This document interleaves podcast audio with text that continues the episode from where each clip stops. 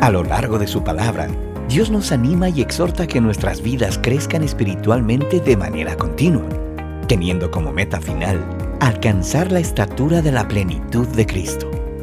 Esto debería reflejarse en nuestro diario vivir en vidas que definitivamente han sido cambiadas y transformadas a su imagen y semejanza. Y si te preguntas, ¿qué es lo primero que tiene que ocurrir para que una persona crezca y cambie? Te invitamos a que en el día de hoy nos acompañes desde el púlpito de la IBI junto al pastor Héctor Salcedo a profundizar más en este tema con el mensaje titulado ¿Dónde comienza mi cambio? Sean todos bienvenidos. Bien, muy buenos días hermanos. El Señor sea con nosotros y bueno, seguir orando por, por todo lo que está pasando a nuestro alrededor, que no es solamente eh, un tema sanitario, sino que estamos en un mundo realmente convulsionado en todos los aspectos. El sanitario es uno, pero el económico, el político, el moral, el espiritual, todos los aspectos de nuestra generación están siendo eh, sacudidos. Pero nuestro Dios es un Dios inconmovible y Él está en su trono. Y como dice su palabra, aunque el mar y las montañas se estremezcan, Él sigue siendo Dios y Él está en control. Muy bien, hermanos, que el Señor hable a su palabra, a su pueblo, perdón, y, nos dé entendimiento. Yo quisiera eh, que fuéramos buscando el Salmo 139, algo a lo que ya el pastor Luis hizo referencia eh, al iniciar la adoración. Y vamos a leer un par de versículos ahí, todavía no lo vamos a leer, yo quisiera introducir de manera muy sencilla eh, lo que quiero compartirles.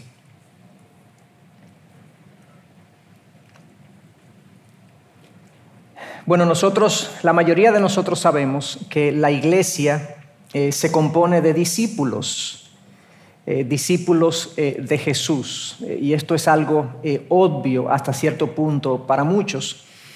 Los discípulos de Jesús somos aquellos que hemos puesto nuestra confianza y nuestra fe en que el sacrificio de Cristo nos limpia, de nuestro pecado y nos eh, perdona delante de Dios, precisamente porque hemos aceptado ese sacrificio eh, en nuestro eh, favor. Nosotros sabemos, los que somos discípulos de Jesús, que de nosotros, nosotros no venir en arrepentimiento y sumisión a Dios y en aceptar ese sacrificio de Cristo, nosotros no tendríamos una relación con Dios. La relación con Dios no se obtiene viniendo a la iglesia ni se obtiene leyendo la Biblia. Esas son cosas buenas, pero lo que realmente cambia el corazón y me coloca como un discípulo es que yo haya visto mi condición de pecado y lo vea a Él como mi Salvador y ahora, sujeto a Él, Él es mi Señor. Y entonces soy un discípulo eh, de Cristo. Y esos discípulos entonces estamos supuestos, así la Biblia lo dice a lo largo de sus páginas, a crecer, a crecer como seguidores de Cristo. Eso es un discípulo, un seguidor, un estudiante de su maestro. Y el propósito de un discípulo es llegar a ser como su maestro. No lo podemos lograr, lamentablemente, porque Él es perfecto, nosotros no. Pero sí podemos avanzar y, acercarnos a la estatura de Cristo, a la estatura espiritual, a la estatura moral. Como digo, no, es perfecto, nuestro, nuestra estatura no llegará a la de Cristo, pero sí ese es nuestro propósito y objetivo. No obstante, no todos crecemos a la misma velocidad. No todos le ponemos tanto empeño. Eh, no todos tampoco eh, tenemos la misma comprensión de ciertas verdades espirituales y eso dilata el crecimiento en nuestras vidas. Eso hace que mucha gente se estanque, se detenga incluso a veces en su crecimiento eh, espiritual. Y tiene Dios que hacer ciertas cosas para no dejarlos ahí estancados y moverlos en la dirección de la imagen de Cristo. Pero eso es una eh, triste realidad. Hay algunos de nosotros que crecemos, pero en ciertas áreas, pero hay otras que se mantienen como deformes, como estancadas, y, y nos parecemos entonces a veces como, como algunos de nosotros en la adolescencia, que nos creció la nariz de manera desproporcionada, o, los pies, éramos 10 y todavía teníamos 5 pies de estatura, y hay una desproporción en ciertas eh, características de nuestra vida espiritual. Entonces nosotros estamos supuestos a crecer y a cambiar. ¿Dónde comienza mi cambio? ¿Cuál es el primer paso para que ese proceso de crecimiento se dé? Y de hecho, ¿qué es lo que tiene que ocurrir para que ese proceso de crecimiento y de fruto espiritual se mantenga a lo largo de mi vida? Y podemos decir muchas cosas, pero yo quiero precisamente, no quiero hablar de todo el proceso de crecimiento, yo quiero hablar precisamente de cómo comienzo yo a cambiar en cierta área de mi vida. ¿Cuál es el génesis o la génesis del crecimiento? ¿Qué es lo primero que tiene que ocurrir para que una persona crezca espiritualmente hablando? Y para eso entonces es que vamos a buscar el Salmo 139 en sus versos 23 al 24 y vamos a leer lo que el salmista, en este caso David, que fue el compositor, el autor de este salmo, nos tiene que decir. Dice el versículo 23 del Salmo 139. Escudriñame, oh Dios, y conoce mi corazón.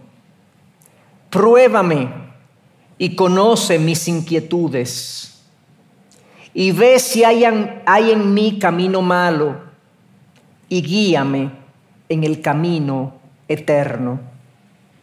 Quiero leerlo de otra traducción antes de, de, explicar y entrar en materia, por así decirlo, que es la nueva traducción viviente. Nos dice, examíname, oh Dios, y conoce mi corazón. Pruébame y conoce los pensamientos que me inquietan Señálame cualquier cosa en mí que te ofenda y guíame por el camino de la vida eterna. Es un pasaje eh, muy significativo. Nosotros, de hecho, hace, hace años eh, yo escuchaba una canción que tenía precisamente esas letras de escudriñame y dime si hay en mí camino de perversidad o camino malo.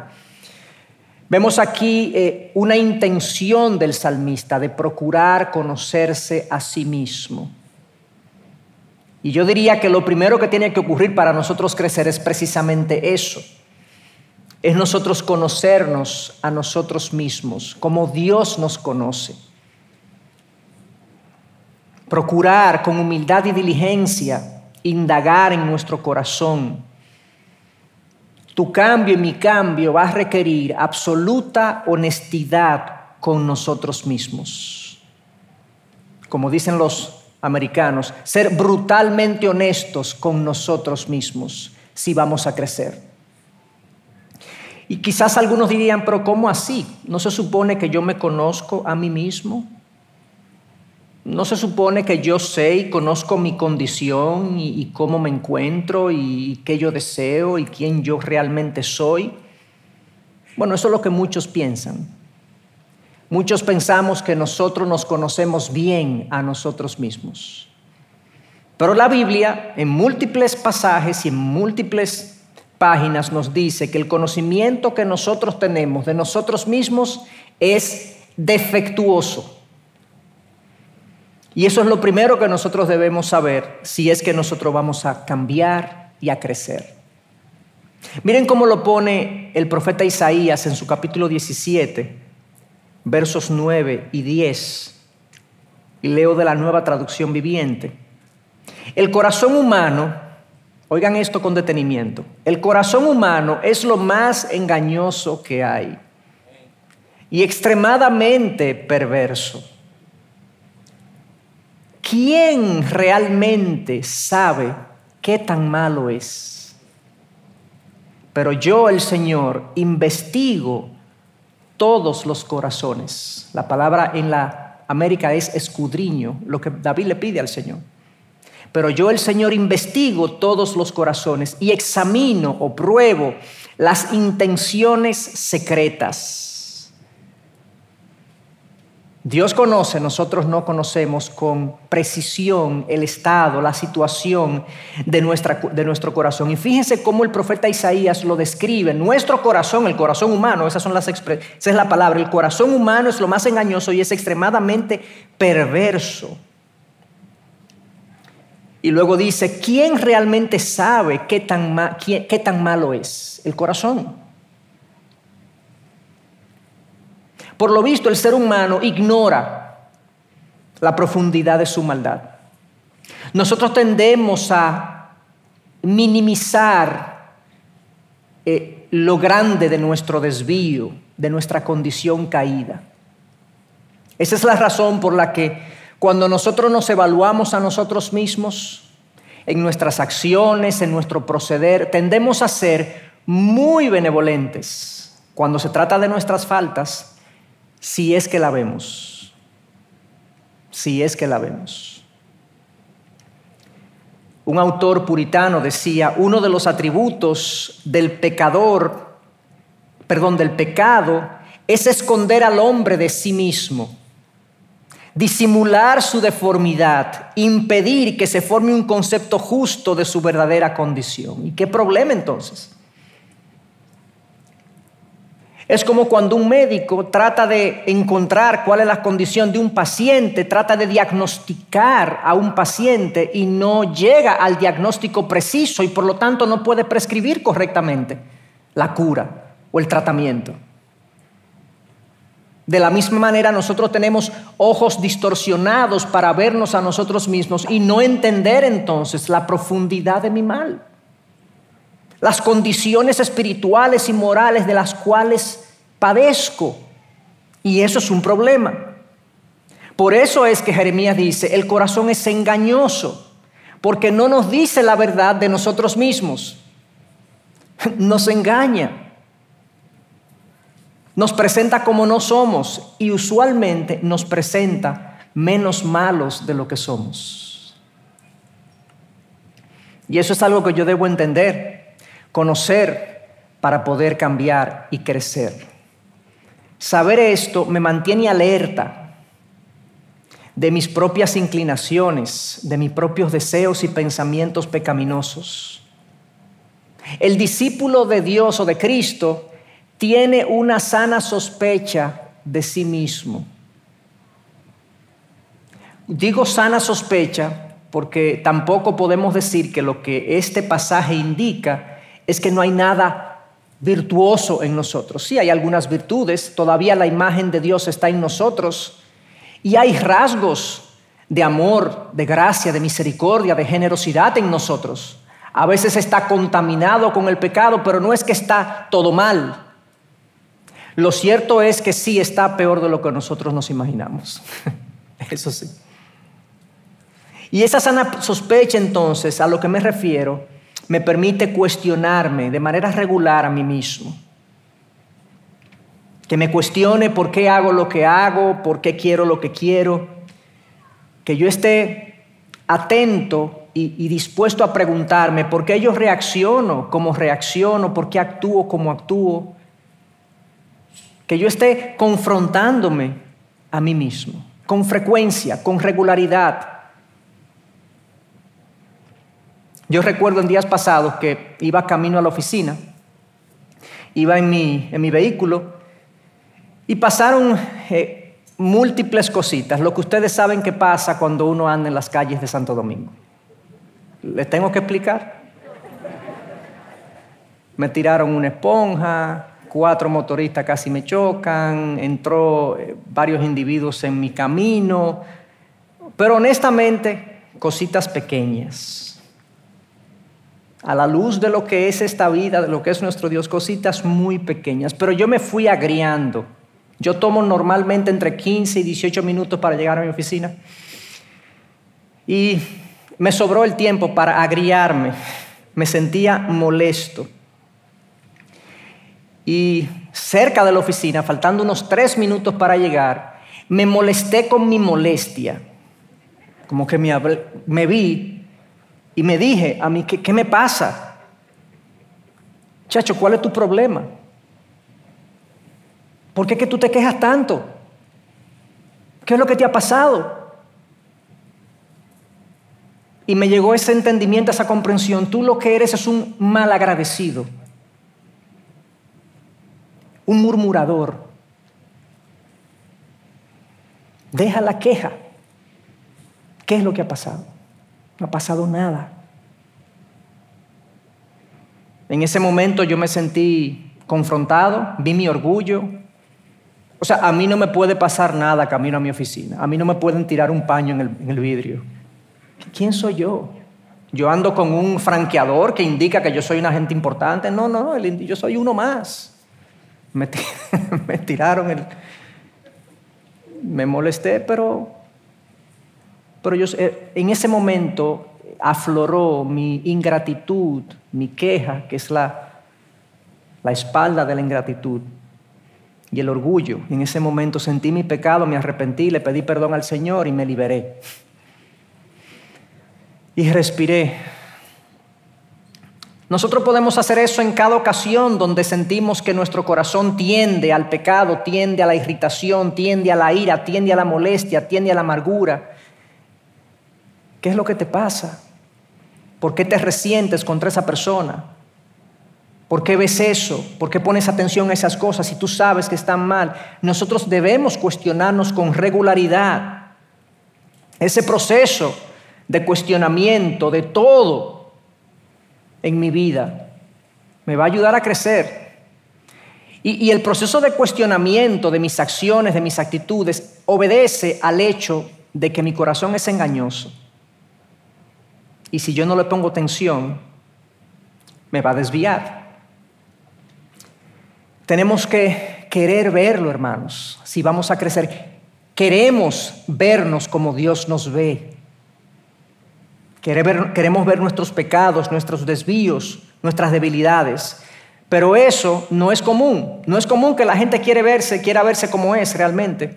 Mucha gente no quiere eso, no quiere conocer sus debilidades, ni sus disfunciones, ni sus pecados, no quiere compartirlas de manera proactiva, no quiere compartirlas, pero tampoco quiere que se la digan. Ay. Y eso es un gran obstáculo para el cambio. Comparémonos con el salmista, escudriñame, oh Dios, y le agrega, señálame si hay en mí algo que te ofenda. Tenemos que vernos como realmente somos. Bueno, algunos de ustedes saben que yo juego tenis, ¿verdad? Otra ilustración. Y el tenis es, un deporte que depende mucho de la dinámica de los movimientos, cómo se hacen los movimientos. Y, y una de las técnicas más efectivas de entrenamiento es que uno se grabe sirviendo, moviéndose, y uno vea realmente cómo uno se mueve, cómo uno le golpea la bola, y en un momento dado, la persona que, trabaja conmigo, que me entrena eh, ocasionalmente, me dijo, vamos a grabarte. Yo dije, muy bien.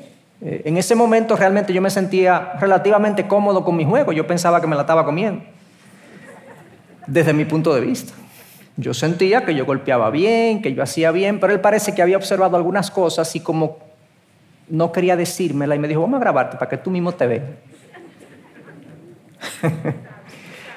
Nos grabamos, me grabaron y me pusieron el videíto.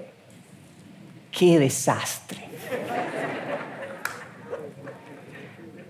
Yo no sé lo que yo parecía jugando tenis, la verdad. Yo, qué yo ponía la raqueta como no era, el golpeo parecía como que me iba, a desbocar.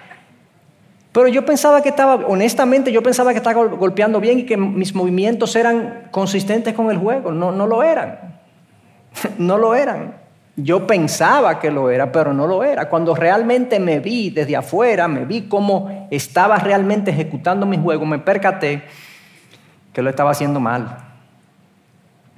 Eh, y eso mismo ocurre en la vida. Nosotros muchas veces no nos vemos y no nos evaluamos y no nos confrontamos y no nos damos cuenta cómo realmente estamos jugando. Pensamos que estamos jugando bien con la familia, con los hijos, con, el trabajo, en las cosas en general, que estamos procediendo de una manera adecuada, pero cuando realmente pasamos el escrutinio de la palabra de Dios por nuestras vidas, nos damos cuenta que realmente nuestros movimientos son muy, muy mediocres. Queremos vernos como Dios nos ve. Esa es la razón por la que David le pide entonces al Señor, le pide a Dios en el versículo 23 del Salmo 139, escudriñame, oh Dios, y conoce mi corazón, pruébame y conoce mis inquietudes y ve si hay en mí camino malo, como lo dice la nueva traducción viviente, y señálame si hay en mí algo que te ofenda cualquier cosa, algo, pequeña, grande, regular, que te ofenda. Y Dios acude, perdón, David acude a Dios. Dios lo conoce. Este salmo es el que comienza diciendo en el versículo 1, oh Señor, tú me has escudriñado y conocido. Ese es el versículo 1 del salmo. Y los, los, pasajes que estamos exponiendo hoy son los últimos dos versículos, donde le dice, escudriñame y dime en el uno él dice, tú me has escudriñado y conocido, tú conoces mi sentarme y mi levantarme. Desde lejos comprendes mis pensamientos, tú escudriñas mi senda y mi descanso y conoces bien todos mis caminos. Antes de que haya palabra en mi boca, oh Señor, tú ya la sabes toda. Por detrás, por delante me has acercado y tu mano pusiste sobre mí. Tal conocimiento es demasiado maravilloso para mí, es muy elevado, no lo puedo alcanzar. ¿A dónde huiré de tu espíritu o a dónde huiré de tu presencia? Ese es el salmo que los versos que anteceden a esta petición de David, escudriñame. Este es el Dios que todo lo ve, que está en todo lugar, que conoce lo que yo soy, que conoce para dónde yo voy, que conoce lo que yo hago, que conoce mis motivaciones internas. Por eso la expresión escudriñame es, tiene que ver con escarbar. Dios conoce no solamente las acciones que nosotros hacemos, sino las razones por las cuales las hacemos. Si hay alguien que nos puede decir quiénes nosotros somos, es Dios. Él es la grabadora cósmica donde podemos ver el video de lo que realmente nosotros somos. Y lo que David está pidiendo entonces es, Señor, grábame y muéstrame. Déjame ver ese video. ¿Cómo es que tú me ves a mí? Quizá David pensaba que se la estaba comiendo. Pero quizás Dios le decía, no, mira, tú tienes muchos movimientos desajustados en tu juego. Pero David quiere conocerse. ¿Hay en nosotros esa disposición de querernos realmente conocer? ¿Queremos nosotros realmente que Dios nos diga? No sé. David sabe que él no puede conocer completamente la condición de su corazón porque el corazón es engañoso. ¿Quién lo puede entender? Dice Jeremías. A menos que nosotros no recibamos la ayuda de Dios para entender lo que somos, es difícil que nosotros nos veamos como realmente debemos vernos. Y déjenme decir algo. Este escrutinio espiritual que David le pide a Dios, ninguno de nosotros lo pasa. O sea, ninguno de nosotros pasa con buena nota ese escrutinio. Eso, eso tenemos que estar claros. La única razón por la que luego del escrutinio de Dios hacia nosotros, Él no nos fulmina es por la gracia de Cristo por el sacrificio redentor de Cristo que sí llenó o que sí pasa el escrutinio, y es el único que pasa el escrutinio espiritual y moral de Dios, acogidos a Él es que nosotros entonces somos aceptados frente a un Dios santo a pesar de que nosotros no pasamos el escrutinio de Dios. Entonces, en otras palabras, lo que David le pide a Dios es, dime lo que yo soy por dentro a nivel de mi corazón, a nivel de mis pensamientos. Yo no sé lo que hay dentro de mí, Señor, dime tú, muéstramelo tú. Yo puedo estar engañado. Y Charles Spurgeon decía con relación a este verso, decía, notemos la valentía del salmista. Aquí tenemos un hombre decidido a explorar los recovecos de su propio corazón si todos los héroes renombrados del pasado estuvieran presentes, les preguntaría si habrían tenido el valor de entrar en sus propios corazones. Pero David era un hombre que tenía ese valor. cuando mató un león por el camino, cuando se las entendió con un oso, cuando decapitó al gigante Goliat, dio muestras indudables de valor, pero nunca desplegó una valentía tal como cuando dijo, escudriñame, oh Dios. Y ciertamente se requiere valentía, se requiere cierto eh, coraje al decidir abrirnos a la realidad de que ni tú ni yo somos lo que creemos que somos, que de hecho tampoco somos lo que la gente cree que somos. En el aspecto espiritual y físico pasa exactamente igual, perdón, en el aspecto espiritual y moral pasa exactamente como pasa con el aspecto físico. Hay gente que no quiere ir al médico para que no le digan que tiene algo. Como si eso mejorara su condición. Y es todo lo contrario. Si no vas, te vas a empeorar. Se va a inflamar, se va a deteriorar tu condición. Pero el ser humano se autoengaña y piensa que si no se examina, no está mal. A mí me sorprende escuchar las veces que un, usualmente, voy primero a comenzar con una persona cualquiera, independientemente de su género, no quiere venir, por ejemplo, a consejería. Usualmente en conflictos de pareja, viene uno o viene otro y me dice, no, es que mi pareja no quiere venir a consejería. Él no entiende que no necesita que le digan lo que tiene que hacer. Muy bien. Y usualmente es el hombre. Pasa con las mujeres también, me ha pasado, pero usualmente es el hombre. No digo que la consejería sea la única manera a través de la cual Dios habla, pero es un mecanismo bastante cercano, por lo menos en nuestra comunidad, para venir y decir, examíname. Dime si hay en mi camino de perversidad, dime si hay en mi camino de desvío. Entonces, hermanos, ahí comienza eh, nuestro cambio comienza con vernos a nosotros mismos, con entender que nosotros no somos lo que pensamos a veces que somos y que necesitamos que Dios nos diga dónde nos estamos equivocando, qué movimiento estamos haciendo mal, porque de seguro que lo estamos haciendo mal en muchísimas áreas, de seguro. Y saberlo no es malo, saberlo es bueno. Y si tú en este momento de tu vida, o yo, yo no tengo, tú no tienes una lista de tres, cuatro, cinco cosas en las que tú estás trabajando para cambiar y crecer, entonces tú no te conoces. Si yo te pregunto a ti, dime tres cosas en las que tú estás trabajando para crecer, te doy diez segundos y no los respondes, tú no te conoces. Porque ciertamente todos los que estamos aquí tenemos más de tres cosas en las que tenemos que trabajar y crecer en nuestra vida. No sé qué es. No sé qué es. Quizás tú eres una persona inclinada a la mentira o inclinada a la ira. O yo soy una persona inclinada a la crítica y a la queja.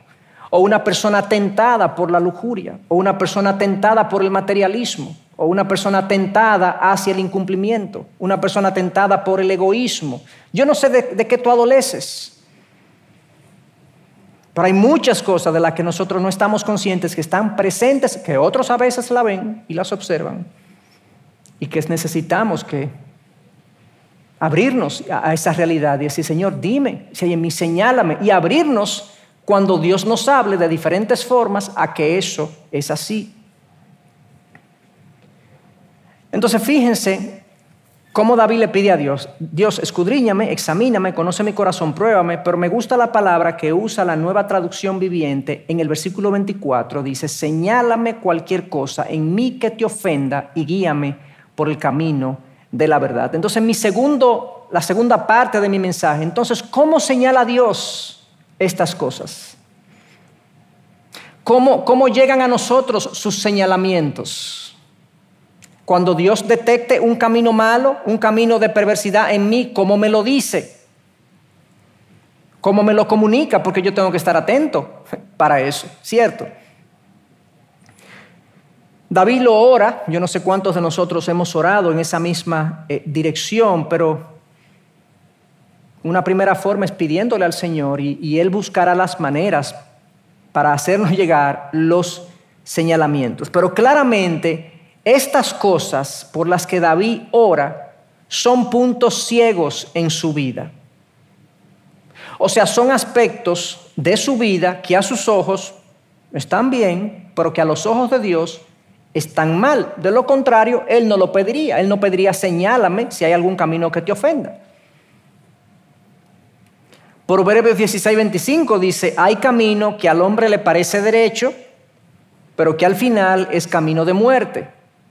Hay cosas en tu vida, en mi vida, hay prácticas, hay hábitos, hay formas nuestras que a nosotros nos parecen bien, normales, pero están mal a los ojos de Dios. Y más aún, el hecho de que David ignore estas cosas, que puede tratarse de asuntos normales, como decía, no intencionales o, incluso buenos, pero con motivaciones pecaminosas y por lo tanto, si lo que está mal es la motivación, muchas veces no me doy cuenta, pasa desapercibido. Por eso David ora, escudriña mi oh Dios, porque son cosas que él ignora, que no son visibles a sus ojos. Son tantas, hermanos, las maneras en las que nosotros podemos pecar. Yo voy a mencionar solo algunas. No estoy señalando a nadie. Si te sirve el sombrero, póntelo pero no lo diseñamos para ti exclusivamente. es un ejercicio amplio. ¿Ustedes creen que venir a la iglesia es algo bueno que agrada a Dios? Sí, pero no si lo hacemos para agradar al pastor. ¿Ustedes creen que orar, ofrendar es algo bueno? Sí, pero eso no si lo hacemos para que otros nos vean. Ser generoso con nuestros recursos, nuestro tiempo, ¿está bien? Sí, pero no cuando se trata de nosotros sentirnos bien. Reírme alegremente, ¿está bien? Pero no cuando es del otro. ¿Se fijan cómo cosas buenas pueden tener motivaciones ocultas, pecaminosas? A veces algunos queriendo hacer justicia porque algo, algo le hicieron. Estoy haciendo justicia, pero realmente es venganza. A veces algunos confunden el celo por la rectitud y se convierten en legalistas. Hay gente que se queja regularmente, constantemente, y lo justifica porque ese es un deseo de que las cosas mejoren. A veces nos reconocemos lo bueno en el otro porque no quiero que él se enorgullezca, pero realmente hay un celo en mí. A veces no busco la reconciliación, bueno, porque no es necesario, no es sensible, pero es realmente orgullo de no buscar la reconciliación con el otro. A veces no somos generosos porque tenemos que ser buenos mayordomos. A veces no me comunico con mi esposa ni con mis hijos adecuadamente, no me conecto con ellos porque es que yo soy así, yo soy transparente y yo no hablo, casi. A veces entiendo la asperidad y la tosquedad hacia mi esposa y digo, bueno, que yo tengo mi carácter. Sí, es el problema ese carácter. ¿Cuántas cosas más, hermanos, no podemos hacer nosotros desviadamente? Con motivaciones perversas escondidas, vistiéndolo de justicia. Y eso en sí mismo es una perversión. Tomo la motivación incorrecta y la visto de piedad arriba. De estas son las cosas que David está hablando, cosas que nosotros ignoramos muchas veces, que nos pasan desapercibidas, pero que son caminos de perversión, son caminos de desvío, son mentiras que hemos creído de nosotros mismos o de los otros o de la vida y no nos percatamos. Obviamente David no está hablando de pecados secretos, que son otro tipo de condiciones. Los pecados secretos son los que hacemos secretamente, pero sabemos que están mal. Dios no tiene que mostrarme un pecado secreto para que yo lo no, yo sé lo que es pecado y lo que no es pecado en ese sentido. Estamos conscientes de ellos y simplemente hago alusión en ese caso al salmo a este Salmo 139 versículo 7 donde David dice, "¿A dónde huiré de tu presencia?" Hermano, no hay pecado secreto para Dios. Lo será para otros, pero no para Dios. Y cualquiera de nosotros que se encuentre en este momento en un pecado secreto en su vida, aprovechando la soledad o la oscuridad o el anonimato para pecar, salga de ahí. Salga de ahí, no tienes que esperar ningún mensaje especial de parte de Dios salga de ahí, acude a Dios, acudamos a Dios en humildad y arrepentimiento y busquemos su perdón y su restauración. Entonces David se está refiriendo a faltas que le son ocultas, que él no sabe. ¿Cómo señala Dios estas cosas? Eso es lo que yo quiero responder en lo que queda. ¿Cómo señala Dios estas cosas? Bueno, obviamente el, instrumento por excelencia para Dios mostrarme mi mal, mi pecado, mi, mi perversión, es la instrucción directa de la palabra de Dios. Juan 17, 17, santifícalos en tu verdad, Señor. Es Jesús hablándole a su Padre, Padre, santifícalos a sus discípulos en tu verdad, tu palabra es verdad. Nuestra comunión regular con la palabra tiene un efecto, debe tener un efecto transformador en nosotros nuestro devocional personal, nuestra exposición a la palabra aquí mismo en la iglesia, debe tener eso. Debe haber cierta diligencia en mí de consumir la palabra, de consumir eh, contenidos que me hablen en aquellas facetas de la vida en la que yo estoy. Si yo soy un joven, yo debería profundizar en las verdades que la Biblia les habla a los jóvenes, también en sentido general de todas las verdades de la Biblia, pero ah, cada etapa tiene un conjunto de verdades pertinentes. Si un joven es soltero, yo no lo voy a mandar a leer un libro de crianza cristiana todavía. ¿Me entiendes? Tengo que ser diligente en conocer y profundizar aquellas verdades que son pertinentes para la etapa de la vida en la que yo me encuentro. Esa es la manera más directa en la que Dios nos habla. Ahora, y eso entonces, esa instrucción crea en nosotros impulsos espirituales, porque el Espíritu nos habita, y crea impulsos a través de los cuales nosotros nos podemos dar cuenta de ciertos desvíos. No me pasó a mí yendo para mi trabajo. Dios me mostró mi ingratitud, Dios me mostró mi malagradecimiento. Me mostró mi espíritu de queja, mi orgullo, y, me sentí confrontado, pero a veces yo no me, no me despierto a mi propia falta.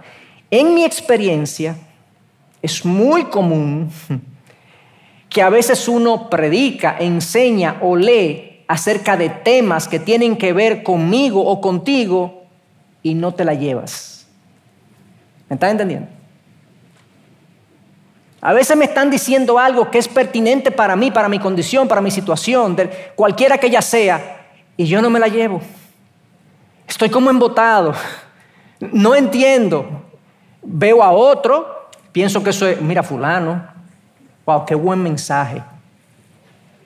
Qué buen mensaje. Y quedo igualito. Igualito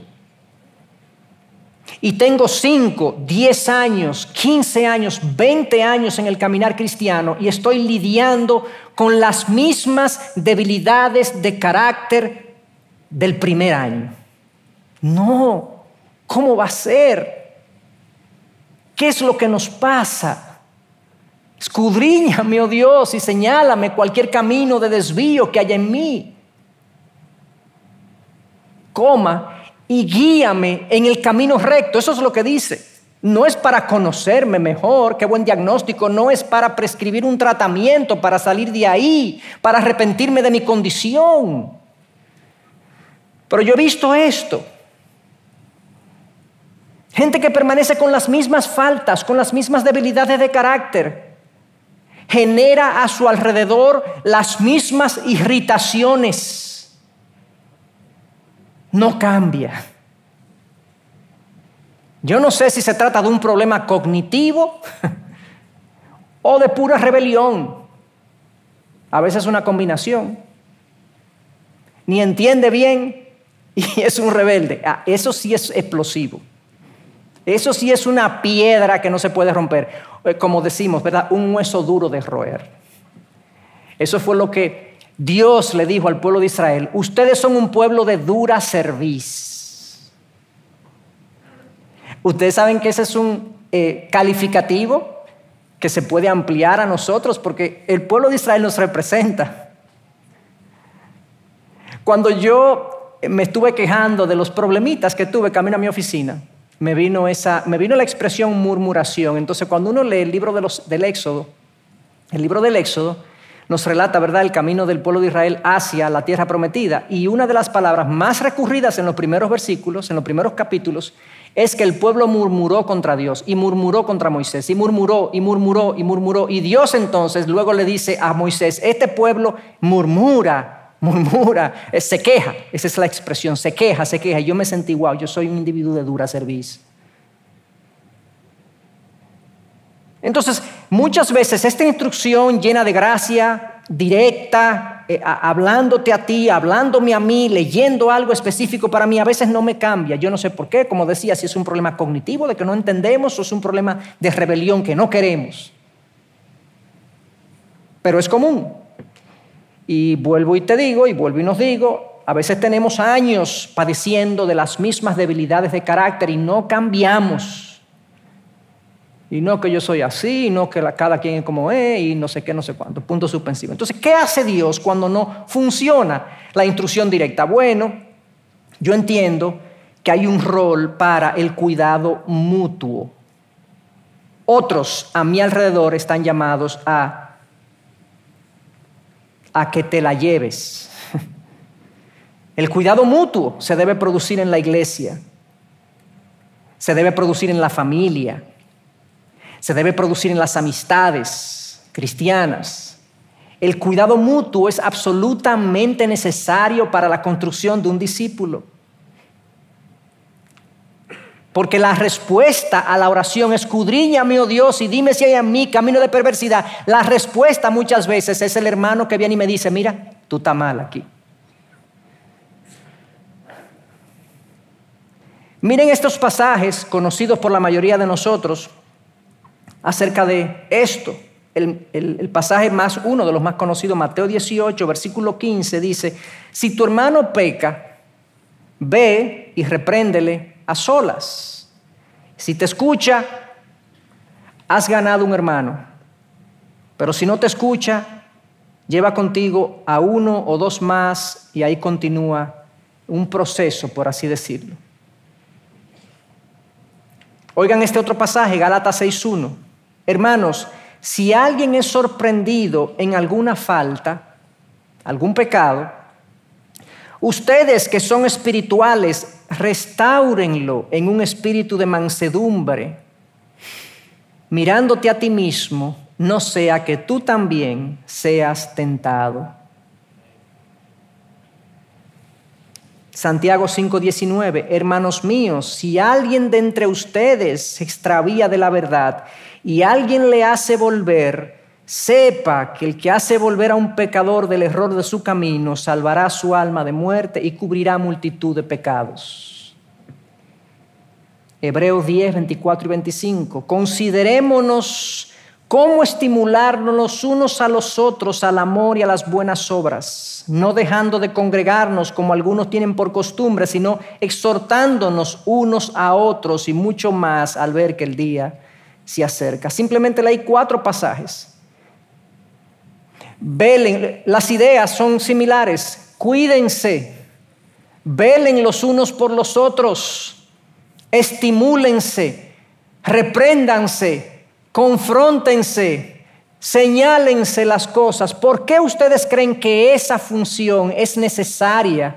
Porque en nuestra pecaminosidad, en nuestra rebelión, en nuestra falta de comprensión espiritual, muchas veces nosotros no vemos nuestras propias faltas, nuestro corazón nos engaña, nuestro corazón justifica nuestras propias condiciones de pecado y entonces tienen otros que venir y participar de esta construcción de un discípulo en mí.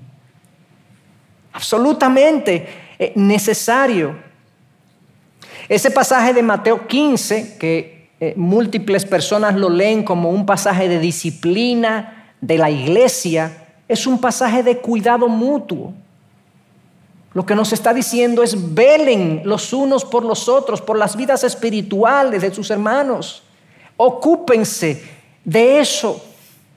Interésense cómo está caminando uno y cómo está caminando el otro. Pero eso, hermanos, eso no es sencillo.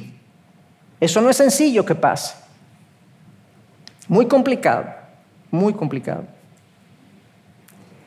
Porque lo más común cuando alguien es confrontado o reprendido o sencillamente se le dice algo que ni siquiera llega a la categoría de confrontación o reprensión, se le dice una cosita así, no es que tú, ay,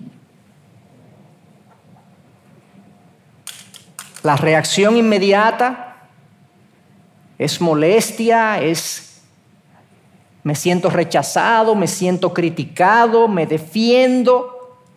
Eso pasa en la iglesia, eso pasa en los matrimonios, eso pasa en los hogares con los hijos, eso pasa en todos los ámbitos de mi vida donde yo me relaciono. Yo no quiero que me digan que yo estoy mal. Es como si nosotros oráramos contrario al Salmo 139. Señor, no me escudriñes y no me digas si hay en mí algo que te ofenda. No. Déjame así. Déjame así, que yo entiendo que yo estoy bien. sí, se nota. Seneca decía que mientras más malvado es una persona, menos sabe que lo es. ¿Por qué esta tendencia a reaccionar defensivamente, sintiéndome rechazado, criticado cuando alguien me dice que yo estoy mal. ¿Por qué esta tendencia?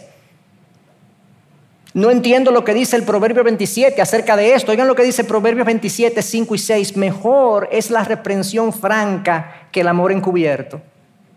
Fieles son las heridas del amigo, pero engañosos los besos del enemigo. La reprensión, según ese pasaje, es amor al descubierto.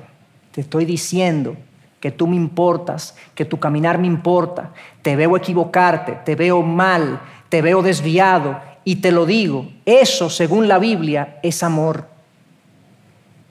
¿Y por qué entonces es que yo me siento que no me están amando cuando me dicen que estoy mal? Oh, pero amar es decir que tú estás bien siempre.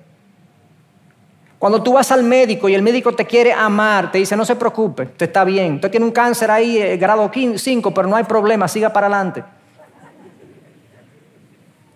Porque el médico te ama y no quiere que te sientas mal, no quiere que te preocupes.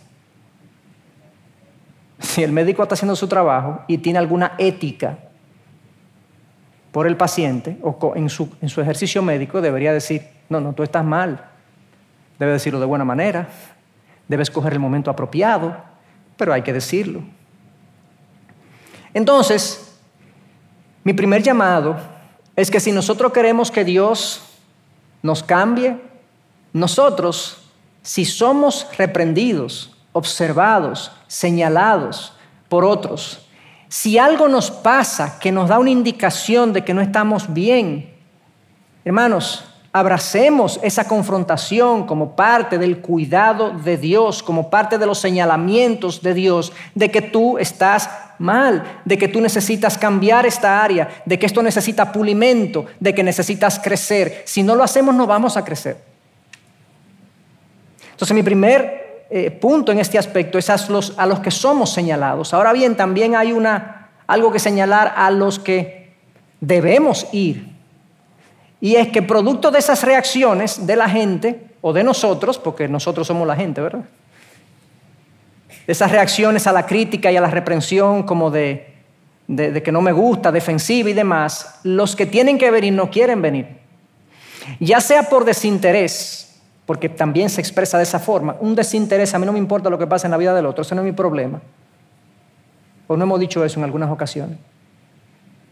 Ese no es mi problema. Ese no es mi problema. A veces desinterés o a veces es sencillamente que tengo temor de que el otro vaya a reaccionar de una manera que no eh, corresponde. La comunidad que está supuesta a cuidarse mutuamente, entonces algunos en su desinterés de hacerlo y otros en su resistencia a recibir la confrontación, no pasa nada. Qué cosa, ¿eh? Qué cosa, qué problema el pecado en nosotros.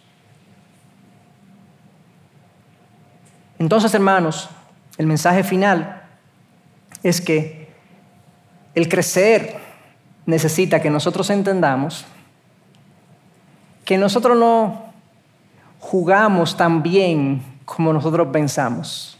Nosotros necesitamos que alguien nos ponga un video de realmente cómo es que nosotros vivimos y realmente somos. Porque nuestro propio diagnóstico muchas veces no sirve, la mayoría de las veces no sirve, no es bueno, no es completo, no es preciso. Engañoso es el corazón.